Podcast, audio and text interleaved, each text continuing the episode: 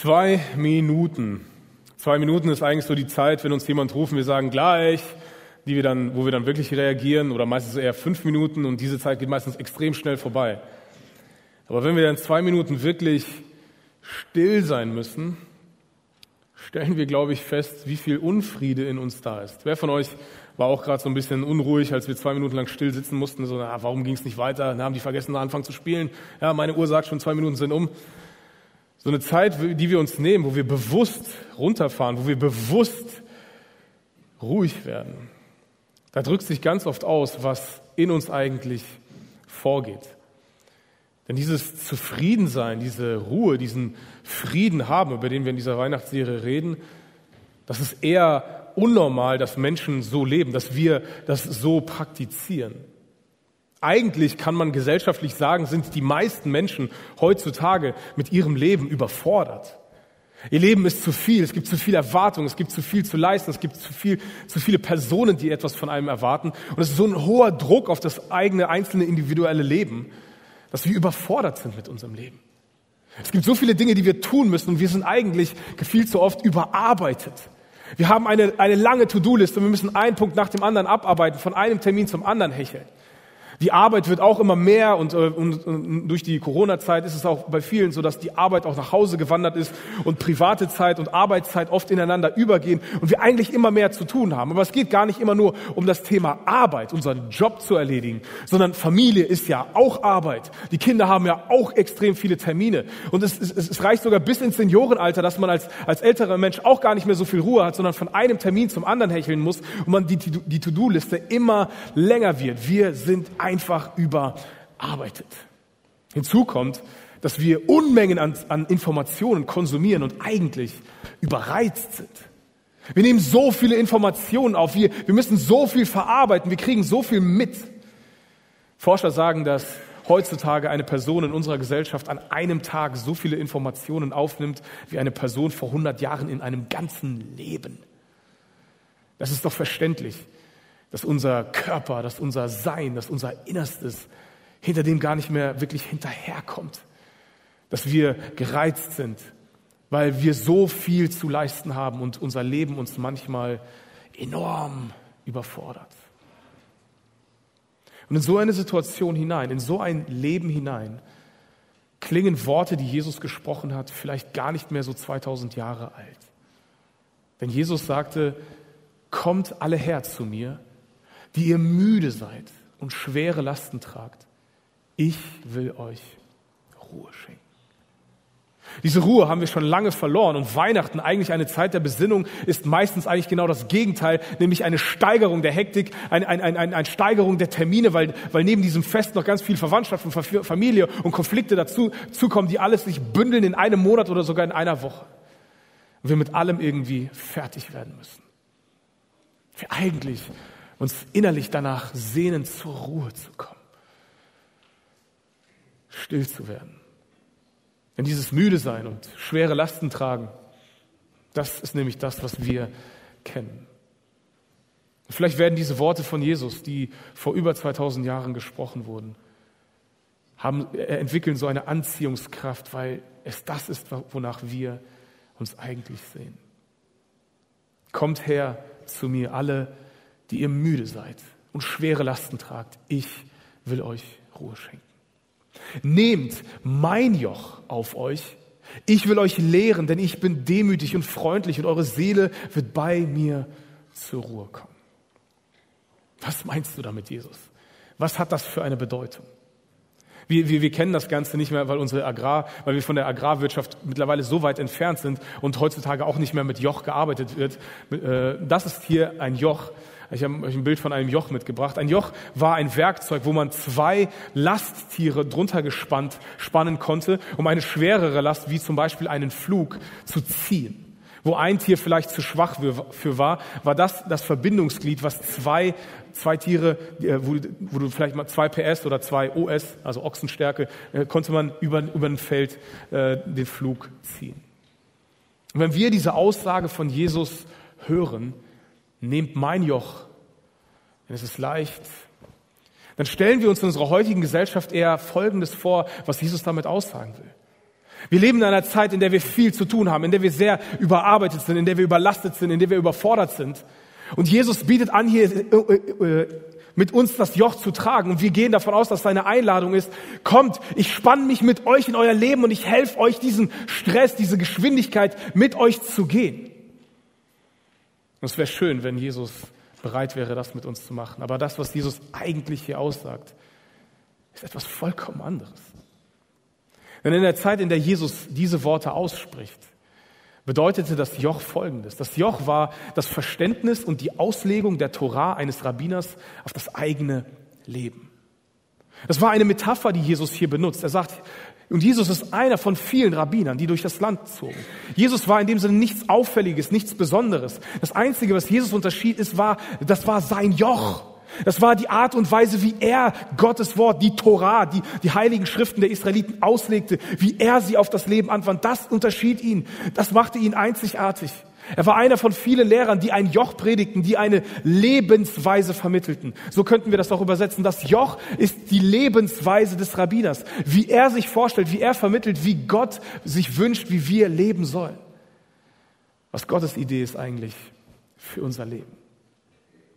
Und das spricht so ein bisschen mehr in unsere Zeit. Wenn wir dann Jesus Worte mit unserem neuen modernen Wort lesen, dann heißt es folgendermaßen, übernehmt meine Lebensweise oder meine Art zu leben und eure Seele wird bei mir zur Ruhe kommen. Denn meine Lebensweise, mein Joch passt genau zu euch. Eine Folie weiter bitte. Passt genau zu euch und die Last, die ich euch auflege, die ist leicht. Die Art und Weise, wie ich euch lehre, wie ich euch beibringen will, wo, wo ich euch hin einlade zu, zu leben, die Art und Weise zu leben, meine Lebensweise, die ist passgenau, die passt zu euch. Ich, der Schöpfergott, weiß ganz genau, was euch fordern kann, was euch überfordert. Ich will euch eine Lebensweise lehren, in der ihr nicht zerbricht, denn meine Last ist leicht. Sie passt zu euch, ihr werdet es schaffen. Kann es sein, dass wir in der Art und Weise, wie wir leben, nicht unter dem Joch von Jesus stehen.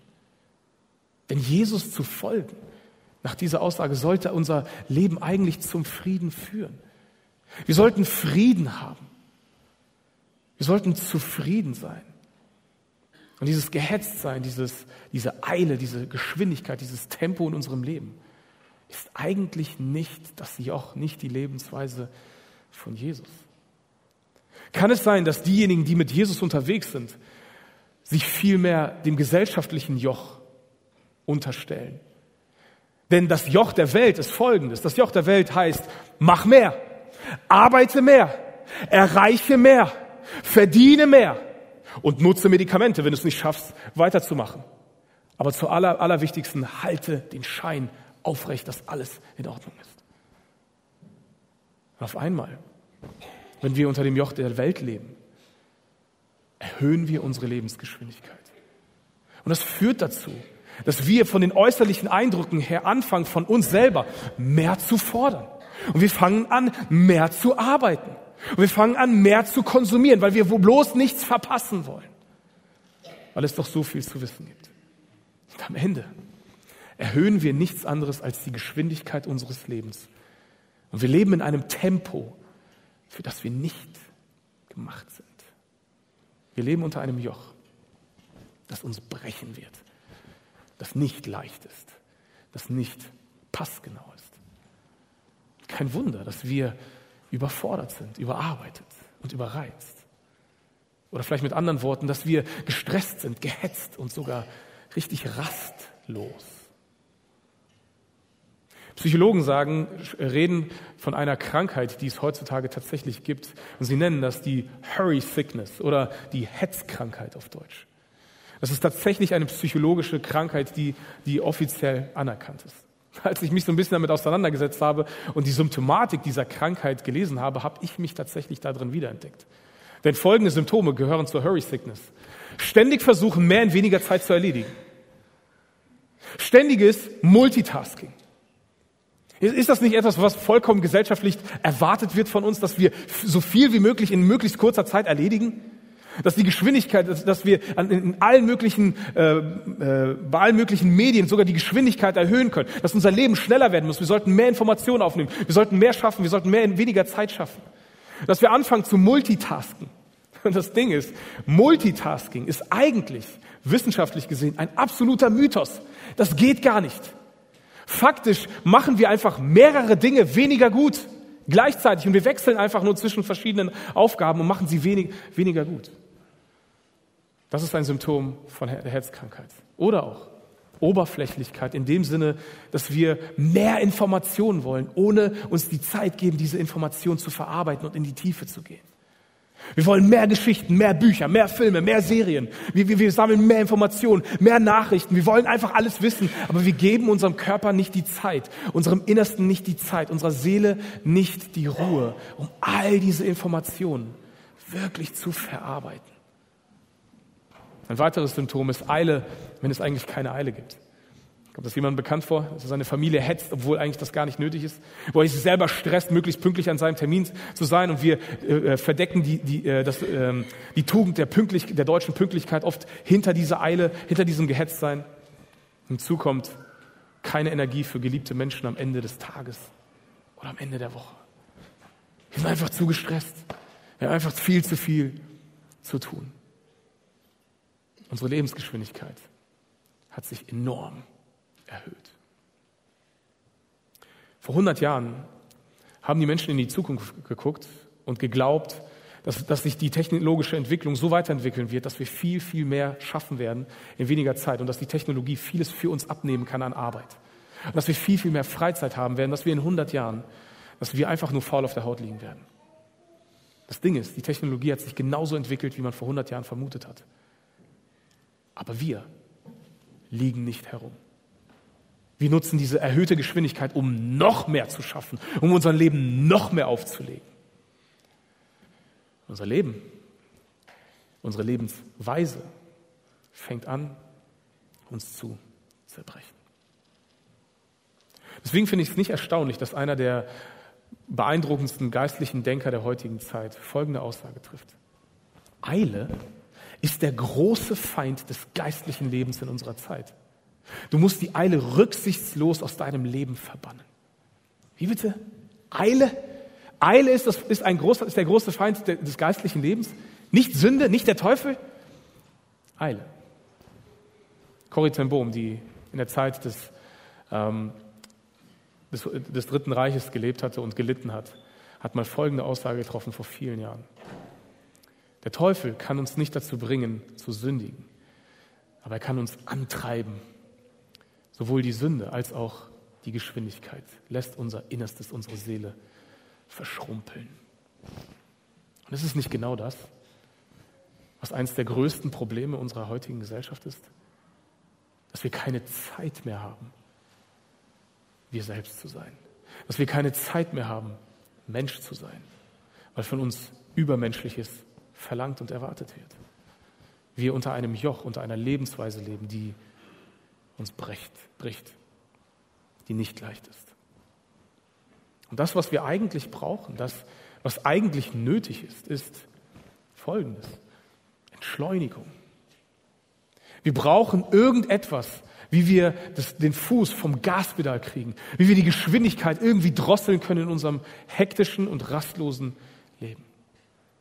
Wir brauchen Zeit, wo wir einfach nur Ruhe haben. Der Rabbiner Jesus ist durch das Land Israel gezogen und auch die Nachbarländer hat er besucht. Und er hatte immer wieder so verschiedene Freunde und Verbündete, wo er dann immer wieder Rast gemacht hat.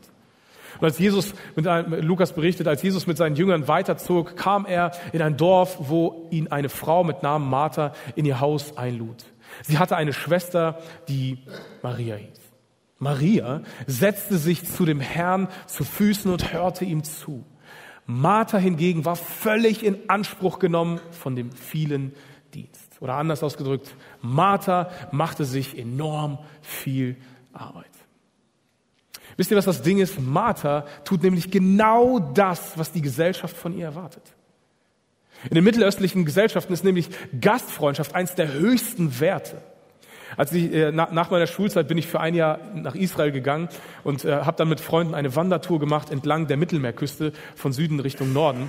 Und das war so in dem Zeitraum des Laubhüttenfestes. Das ist ein Fest in Israel, das gefeiert wird, wo sehr religiöse Menschen wirklich aus ihrem Haus ausziehen für diese ganze Woche und in Hütten oder in Zelten draußen leben. Und wir sind so am Strand entlang gewandert und haben dort ein riesiges Zelt, sind, sind dort, äh, haben dort Menschen kennengelernt, die am Strand in einem riesigen Zelt mit ihrer kompletten Sippschaft gelebt haben.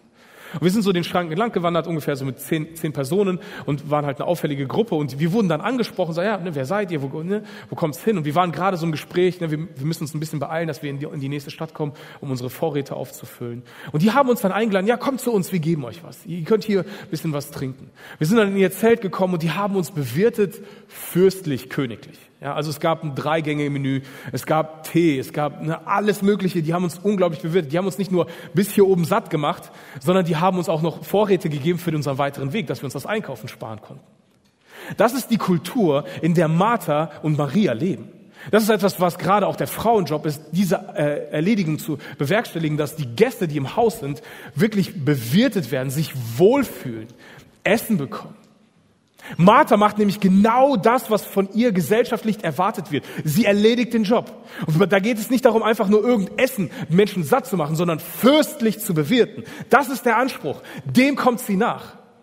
Und Maria ist eigentlich der, der, äh, der, der Gesetzesbrecher. Maria ist eigentlich der aus dem Rahmen fällt. Sie widerspricht durch ihre Handlung dem, was eigentlich von ihr erwartet wird, als Hausfrau das zu erledigen, diese, diese Gruppe von, von, von Männern um Jesus herum, von, Menschen um Jesus herum zu bewirten und sie äh, mit Essen zu versorgen. Martha lässt es sich wirklich, leistet es, äh, äh, Entschuldigung, Maria leistet es sich wirklich, dass sie sich einfach hinsetzt und nichts tut und Jesus zuhört.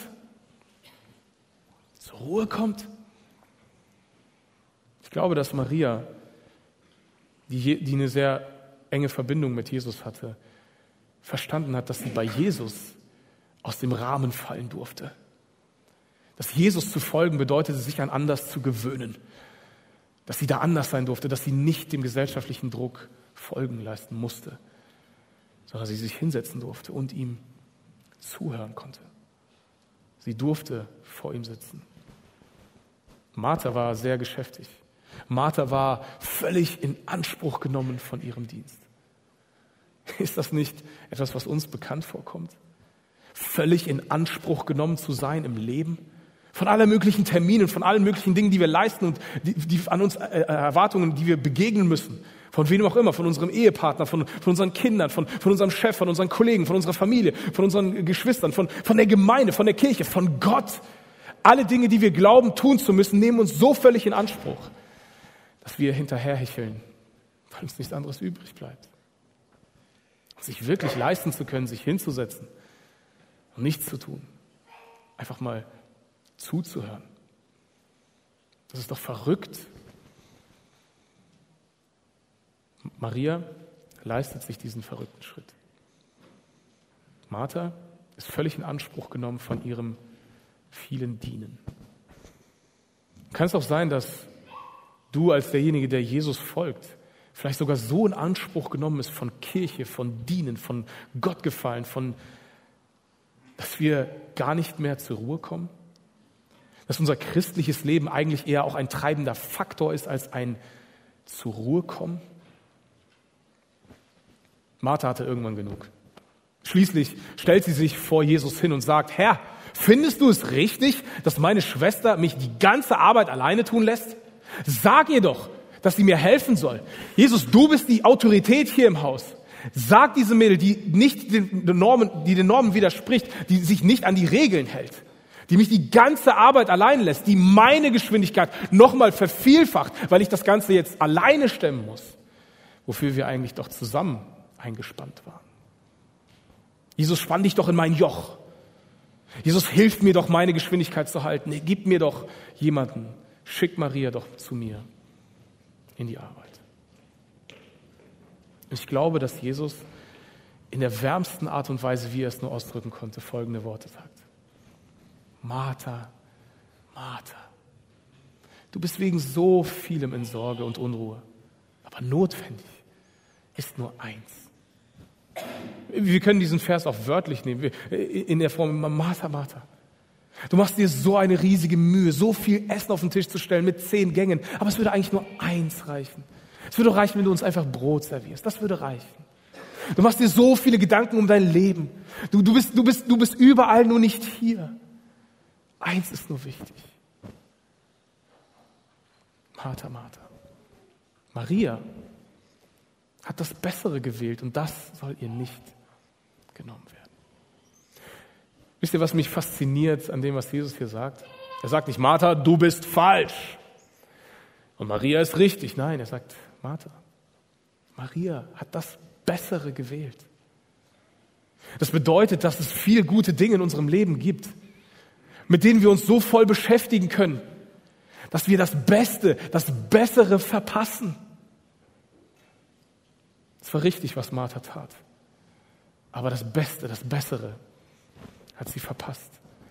Und das sollte von Maria nicht genommen werden. Ich persönlich glaube, es ist besser, wenn wir Zeit haben, um zur Ruhe zu kommen. Wenn wir Zeit haben, um aufzuholen.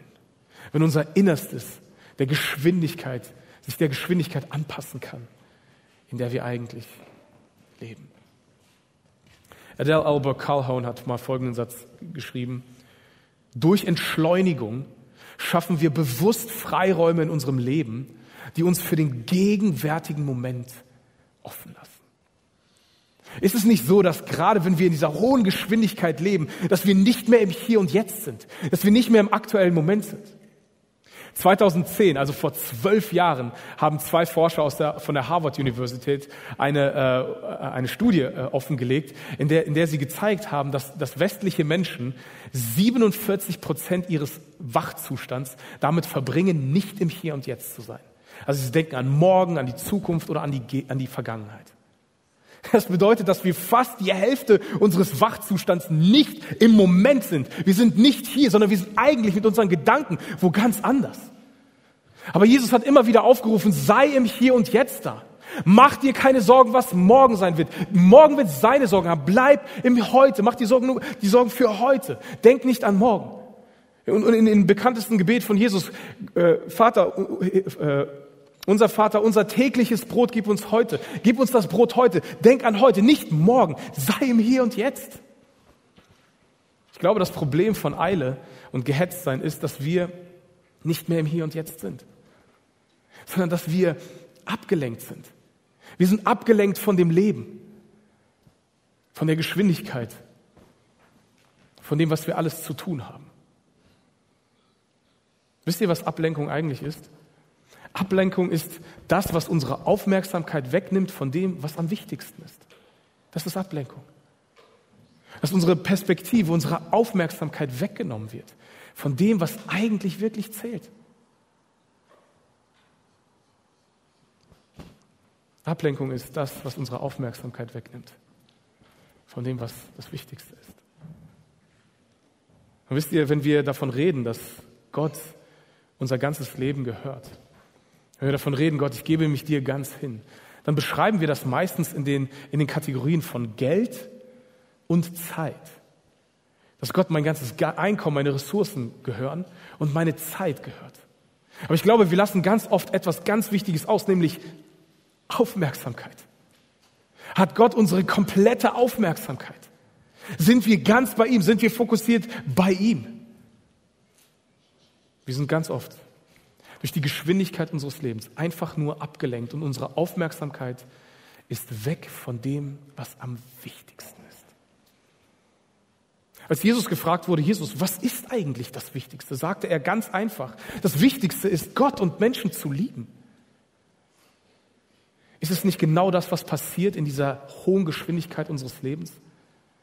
Dass die Zeit für Gott, dass diese Beziehung zu Gott, dass diese Beziehung zu den Menschen um uns herum, die Menschen, die uns nahe sind, die Menschen, die um uns sind, den Menschen, denen wir täglich begegnen, dass wir keinen Blick für sie haben. Als Jesus die Geschichte vom barmherzigen Samariter erzählt, als ich, ich bin damit groß geworden und kannte sie von an und war immer sehr, sehr, also, ach, diese religiösen Leiter da. Das sind zwei Personen, die ein, also ein, Mann wird, wird brutal zusammengeschlagen, ausgeraubt und es kommen zwei religiöse Leiter vorbei, die ihn ignorieren. Aber kann es nicht sein, dass diese zwei religiösen Leiter vollkommen in Anspruch genommen waren von ihrem Dienst? In der damaligen Zeit war das so, dass die, die meistens nicht in der Nähe vom, vom, vom, von Jerusalem, also da, wo der ganze Tempelkult war, lebten, sondern ein bisschen außerhalb lebten. Und sie reisten für ihre Dienstzeit dorthin. Und sie wurden entschädigt für ihren Dienst, meistens dadurch, dass sie irgendwie Lebensmittel in die Hand bekommen haben. Und sie haben ihr, ihren Lebensunterhalt so nach Hause getragen. Und da sieht, die, sieht er diesen verletzten Mann und, und weiß ganz genau, wenn ich ihn jetzt berühre, bin ich unrein. Und alles, was ich anfasse, ist unrein. Ich habe mein komplettes Einkommen verloren. Also gehe ich lieber an ihm vorbei.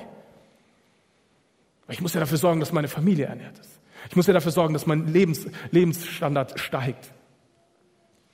Und durch die Hektik, durch die Eile, durch die Geschwindigkeit des Lebens verlieren wir den Blick für das, was wirklich wichtig ist. In der vergangenen Serie Rhythmus haben wir darüber geredet, welche Rhythmen in unserem Leben wichtig sind, um in dieser Beziehung zu Gott zu wachsen und dran zu bleiben, in ihm zu bleiben. Und seltsamerweise höre ich immer wieder Leute sagen, ja, wann soll ich in meinem stressigen Alltag noch Zeit für Bibel lesen, Zeit für Beten, Zeit für Fasten, wann, wann soll ich Zeit dafür haben? Ist das nicht genau das der Ausdruck dafür, dass unsere Lebensgeschwindigkeit viel zu hoch ist? Dass die Beziehung zu Gott leidet? Dass die Beziehung zu Menschen um uns herum leidet? Wie unsere Kinder, unsere Frau, unseren Ehepartner, unseren Mann, unsere Familie, unsere Nachbarn, unsere Kollegen gar nicht mehr sehen, wirklich sehen, sondern nur noch wahrnehmen als jemand, der unseren Alltag unterbricht. Und gar nicht mehr hinter die Kulisse schauen. Gar nicht mehr Zeit haben zu fragen, wie geht's dir wirklich? Bist du okay? Einfach weil wir eine so hohe Geschwindigkeit haben. Manchmal müssen wir einfach entschleunigen. Wir müssen die Geschwindigkeit aus unserem Leben rausnehmen. Und versteht mich nicht falsch, bei Entschleunigung geht es nicht um Faulenzen. Es geht nicht darum, dass wir einfach nichts tun, dass wir uns irgendwie aufs Sofa flezen und dann das Leben besser wird. Nein, nein. Das Ziel von dieser geistlichen Disziplin der Entschleunigung ist, Entschleunigung hilft uns und soll uns nämlich helfen, unser Herz auf das Herz des Vaters auszurichten. Dass wir genügend Zeit haben, unseren Herzschlag mit dem Herzschlag Gottes wieder in Einklang zu bringen. Gott, was ist dir eigentlich wichtig? Wo haben sich meine Prioritäten verschoben? Denn Eile ist nicht nur ein verschobener Zeitplan oder ein, ein, ein, ein über, über den Haufen geworfener Zeitplan, sondern Eile ist ein, verschobene, ein verschobenes Innerstes. Das macht uns innerlich kaputt. Wenn wir Zeit haben zum Runterkommen, da wo diese Verbindung möglich ist, wo Gott vielleicht wieder reden darf, wo wir Zeit haben, ihn tatsächlich zu hören, dann bringt das unser Herz, unser Leben, unser Innerstes in Einklang mit dem, was wirklich wichtig ist. Noch einmal zu Adele Albert Calhoun. Sie sagt weiter, die Entschleunigung geschieht nicht automatisch. Wir müssen vielleicht einige Praktiken einführen, die unsere Eile bewusst machen. Dabei wird mir der innere Zwang zur Eile bewusst und wie er mich des Jetzt berauben kann. Denn gerade wenn wir solche, uns solche zwei Minuten nehmen oder andere Praktiken der, der, der Entschleunigung anfangen zu praktizieren, wird uns erst bewusst, wie eilegetrieben wir sind, wie unzufrieden wir eigentlich sind, wo der innere Frieden eigentlich fehlt. Aber dann über das hinaus, über das Wissen hinaus, dass ich eigentlich getrieben bin, dass ich vielleicht hetzkrank bin, hilft es uns auch wirklich auszurichten treten wir bewusst unter das leichte, passgenaue Joch in die Lebensweise von Jesus. Und ich will euch nicht nur mit der Theorie belassen, sondern auch ein paar ganz konkrete, die vielleicht platt klingen, vielleicht auch ein bisschen lächerlich klingen, Anwendung geben, wie wir konkret entschleunigen können. Ich glaube, mit einer, mit einer Entschleunigungspraxis, die wir oft verloren haben in der westlichen Kirche, ist etwas, das Gott schon von Anfang an in die Schöpfungsordnung eingegliedert hat, nämlich den Sabbat. Halte Sabbat. Und damit meine ich nicht, feiere Sonntag oder komm Sonntag in die Kirche, sondern feiere wirklich einen Ruhetag. Ist dein Sabbat. Sabbat ist, ist ein hebräisches Wort für den Ruhetag, was meistens heute unser Sonntag ist. Aber ist das wirklich der Tag, an dem du zur Ruhe kommst, an dem deine Seele aufatmen kann, in dem deine Seele einholen kann, die Geschwindigkeit, die du gelaufen bist? Ist es wirklich die Zeit? Ist, ist dieser Tag besonders? Gott ruft seinem Volk auf, heiligt den Sabbat, also macht ihn besonders, einen höheren Stellenwert geben, ein Erkennung, Alleinstellungsmerkmal geben. Gibt es Dinge, die du nur am Sabbat tust, auf die du dich vielleicht freust? Gibt es Dinge, die du bewusst am Sabbat nicht tust, damit du zur Ruhe kommst? Halte Sabbat.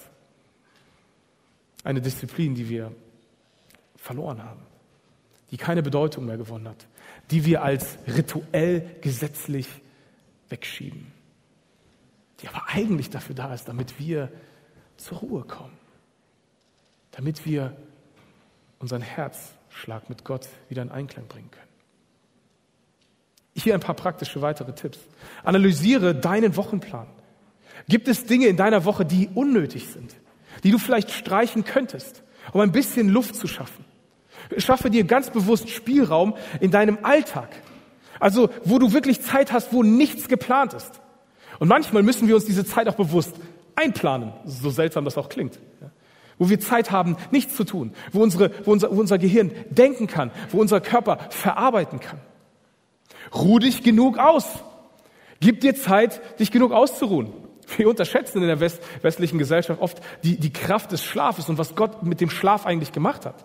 Wir hören äh, weltweite äh, Leiter und, und großartige Unternehmer, die die Welt verändern, die sagen, wenn ich irgendwas an meiner Biologie ändern könnte, würde ich den Schlaf streichen. Das ist der einzige, die einzige Zeit, wo ich unproduktiv bin. Kann es sein, dass Gott das genau deswegen gemacht hat? In der Schlafforschung gibt es unglaubliche Erkenntnisse, was Schlaf eigentlich macht und was, wovon wir uns eigentlich berauben, wenn wir nicht ausreichend ruhen. Und das ist etwas, das dazu beiträgt, dass unsere Geschwindigkeit höher wird für die wir eigentlich nicht gemacht sind. Nimm dir konkrete, bewusste Momente und Stille im Alltag. Nimm dir deine zwei Minuten jeden Tag.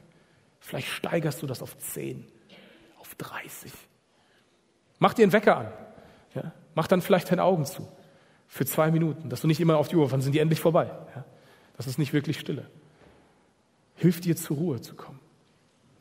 Plane dir Zeit zwischen Terminen ein. Hetze nicht von einem Termin zum anderen, sondern plan jetzt Luftpausen ein, wo du zur Ruhe kommen kannst, wo du dich vielleicht auch innerlich ausrichten kannst auf das, was jetzt vor dir liegt. Hier was ganz Verrücktes. Halte dich an die Geschwindigkeitsbegrenzung. Damit meine ich das mit dem Auto. Ja? Ja? Wollt ihr was noch Verrückteres hören? Hier, guck mal. Bleib beim Stoppschild wirklich stehen. Ah, das ist so ein Zeichen. Ah, wieso soll ich hier stehen bleiben? Wo unsere Hetzkrankheit manchmal deutlich wird. Wieso soll ich hier diese Zeit verlieren, diese drei Sekunden Regel? Ah, verrückt. Einfach mal machen und feststellen, wie Ruhe reinkommt. Etwas noch viel Verrückteres. Schalte dein Handy aus.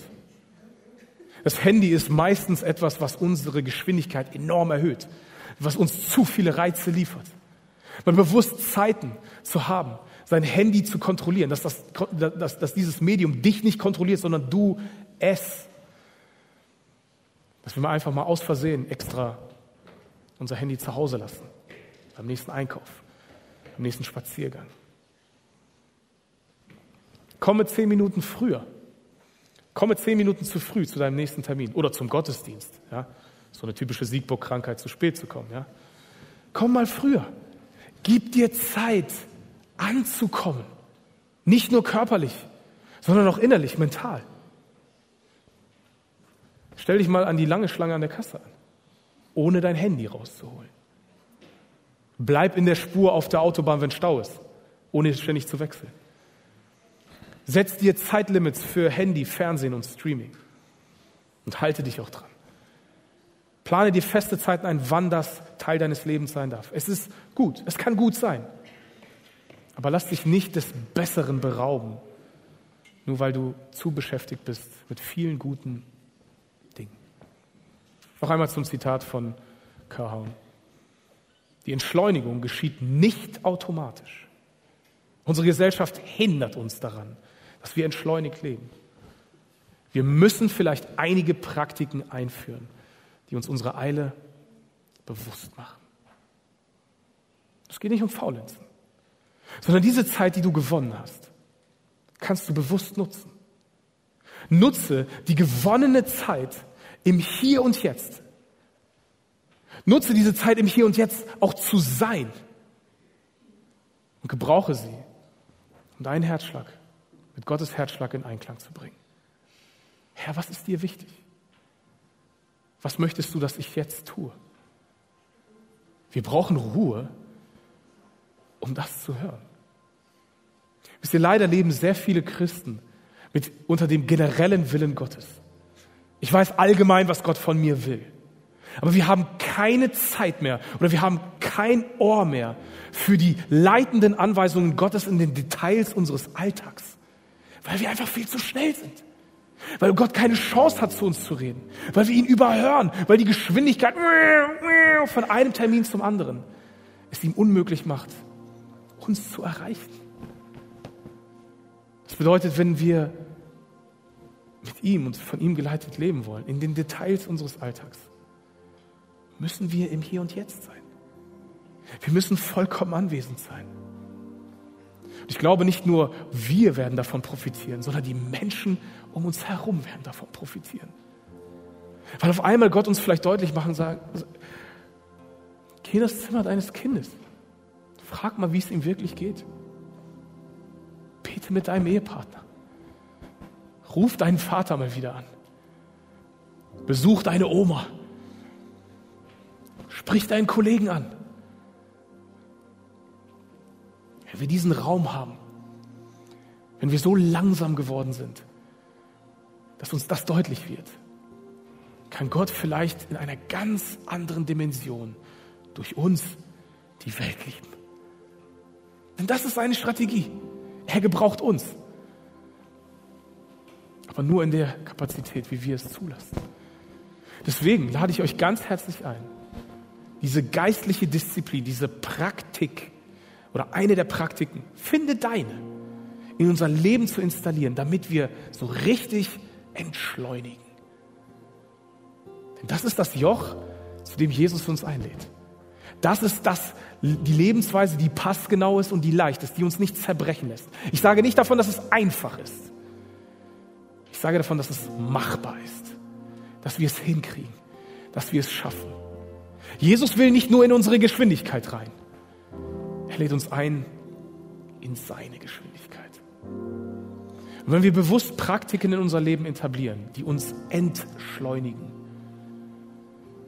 schaffen wir Raum. Einen Raum, in den Gott wieder hinein, vielleicht ganz anders neu in unser Leben sprechen darf. Raum für echte, reale Begegnung mit dem Allmächtigen. Raum für Liebe, die wir geben können, weil wir Zeit haben, Mitleid zu empfinden, den anderen zu sehen in der Geschwindigkeit des anderen zu gehen. Entschleunigung schafft genau diesen Raum, den Gott liebend gerne Thank you.